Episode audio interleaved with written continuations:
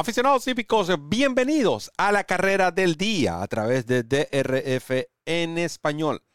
La Casa de los Hípicos de Habla Les saluda Roberto El Poto Rodríguez, que estará acompañado en este programa por Evanán Negrón, Randy Albornoz a cargo de los controles.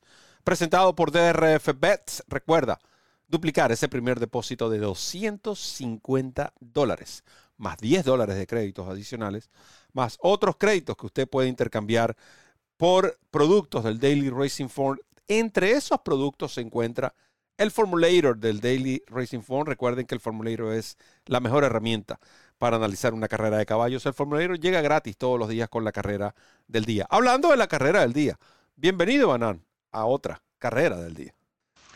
Hola, Roberto, gracias. Eh, obviamente el saludo para ti, el saludo a Randy y también a todos los amigos de DRF en español que nos siguen cotidianamente a través de la carrera del día, eh, dispuesto para llevarles nuestro análisis para esta particular competencia que nos atañe, que la de este sábado 27 de mayo en Santa Anita Park, un evento de grado, el Triple Bang Stake, así que listos para llevarles nuestros comentarios de esta competencia. Sí, se trata de un grado 2. Recuerden que tendremos dos carreras de grado en Santa Anita el sábado. Tendremos cinco, cinco hasta cinco stakes para ah, celebrando lo que es los California Bread el domingo y jornada de lujo el lunes con tres eventos grado 1, incluyendo una Win Arduino o Gana y está dentro de las Breeders' Cup. Nosotros tendremos preparados para ustedes también el análisis de la Shoemaker Mile grado 1, específicamente esta prueba a la cual hacía referencia.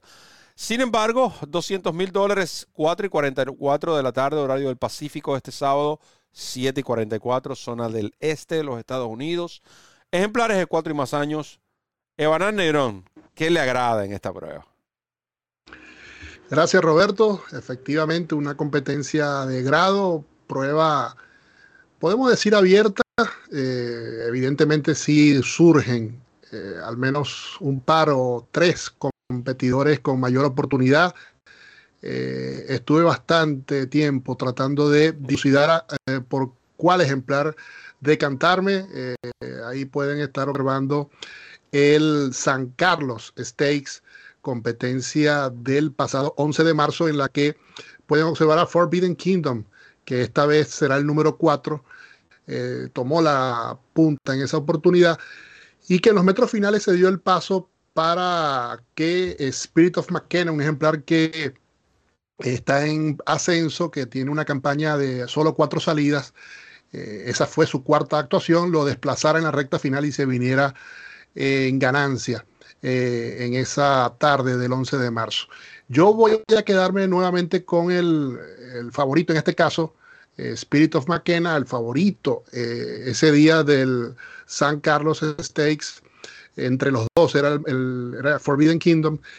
Y la razón por la que me quedo con Spirit of McKenna es más allá de que ahora hay ciertos factores que eh, favorecen al ejemplar de Richard Mandela, es que eh, sigo teniendo dudas sobre qué versión del hijo de American Pharaoh podemos conseguir este próximo sábado. Un caballo que todos sabemos que era uno de los ejemplares con mejor campaña eh, tresañera el año pasado en camino al Kentucky Derby y esa actuación del Santa Anita Derby del pasado 9 de abril de 2022 donde el caballo eh, fracasó, llegó último, luego de esputear eh, cierto tramo del recorrido, eh, originó un problema, o, a raíz de esa competencia, se originó un problema en su garganta, de la cual tuvo que ser intervenido. El caballo, más allá de que fue cambiado a eventos de sprint, en esas últimas cuatro salidas no ha podido cristalizar, lo ha hecho bastante bien, es cierto, pero no ha podido ganar. Y bueno, enfrenta un caballo que realmente lo está haciendo todo bien, está en ascenso, no sabemos tampoco realmente cuál es su techo. Es verdad que ahora el handicap con respecto a la carrera anterior favorece a Forbidden Kingdom, pero yo me voy a ir más por el presente, lo que se ha demostrado en el tiempo reciente, y por eso yo elijo a este número 6, Spirit of McKenna. Evidentemente eh, hay un factor primordial eh, y esto pesa aún más en el momento de una jugada ganador, es considerar al momento de la carrera eh, cuáles son los dividendos que arrojan cada ejemplar. porque evidentemente creo que es una paridad importante que hay entre los dos ejemplares. Hay que tomar decisiones en función de ello. Así que, más allá de que el Money Line es inferior para Spirit of McKenna, creo que esta es la opción más adecuada para esta competencia. Así que, por tanto, lo elijo como mi eh, top pick. Creo que hay que elegir uno solo y por ello me quedo con el hijo de Supper de George Papaprodomo, el número 6, Spirit of McKenna.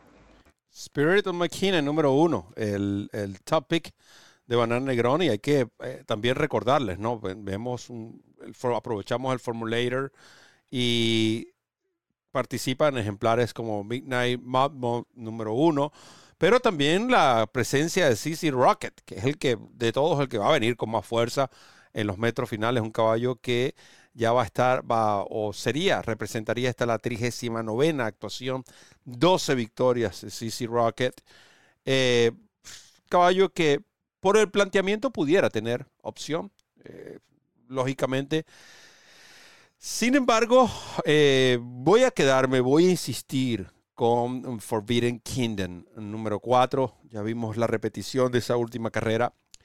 Y tras cámara, yo conversaba con Ivanán, que Ivanán mencionaba, ¿no? una de las ventajas que puede tener en esta ocasión es que el diferencial de libras es 6 a favor de en esta oportunidad de Forbidden Kingdom. ¿Qué quiero decir con el diferencial de eh, libras que van a soportar? En esa última carrera, ustedes pueden ver que Spirit McKinney corrió con 20, 120 y Forbidden Kingdom con 124. Ahora Forbidden Kingdom baja 4 y Spirit McKinney sube 2. 4 más 2, si mis matemáticas no fallan, suman 6. Otro detalle interesante es que esa última carrera, el Malibu de Forbidden Kingdom, ante Chaiba partiendo por el 1, fue la mejor de este ejemplar en mucho tiempo. Y noten la cifra de velocidad, 98, pero algo muy importante también, pista rápida y representaba la tercera del ciclo en esa ocasión. El 11 de marzo, cuando él se pierde, que fue la carrera que nosotros vimos, primero era una carrera que marcaba su regreso y segundo, la diferencia de libras, primera vez que corría como cuatroñero y la condición de la pista fue catalogada como buena. En Santa Anita, para un ejemplar, sobre todo en este tipo de lotes, que depende de su velocidad, esto es un hándicap también que tienen que soportar, porque la pista no está tan rápida como acostumbra hacerlo. Esperemos que la pista es muy importante antes de esta carrera estar monitoreando cómo está la condición de la pista. Si en las primeras pruebas, esta estamos hablando de que será que la octava del programa, Tendremos una, dos, tres, cuatro. Tienen cuatro carreras para seguir previas y ver cómo está jugando la pista. Si la pista está jugando rápida, este caballo Forbidden Kingdom va a ser muy difícil que lo derroten. Entiendo la presencia de Spirit McKean, un caballo que está apenas a pescuezo de estar invicto. Eh, continúan sus cifras de velocidad 83, 94, 98, 97 suficientes como para repetir. Y está el caso de CC Rocket, que es el que va a venir con fuerza, es el caballo experimentado.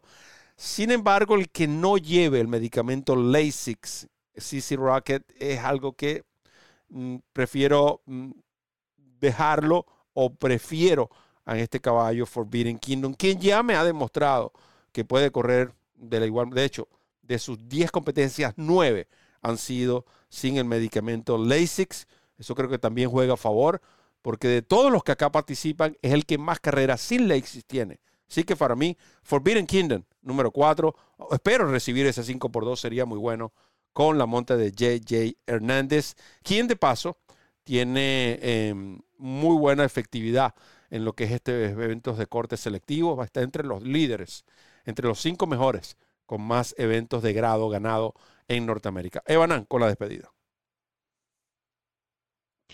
Gracias Roberto, el gusto de haber compartido nuevamente esta carrera del día contigo y obviamente desearle el mayor de los éxitos a todos nuestros amigos de DRF en español. Muchas gracias, Evanán. Gracias a todos los fanáticos que pudieron compartir, que van a compartir con nosotros esta ah, competencia, el análisis, la descarga del Formulator y todos los productos que eh, giran en torno a la Casa de los Hípicos de Habla Hispana de RF en español. En nombre de Randy Albornoz, ¿Quién nos acompañó en los controles? Evanán Negrón, quien eh, lo hizo en el pronóstico y este servidor Roberto El Potter Rodríguez les recuerda correr la milla extra. Hasta el próximo programa.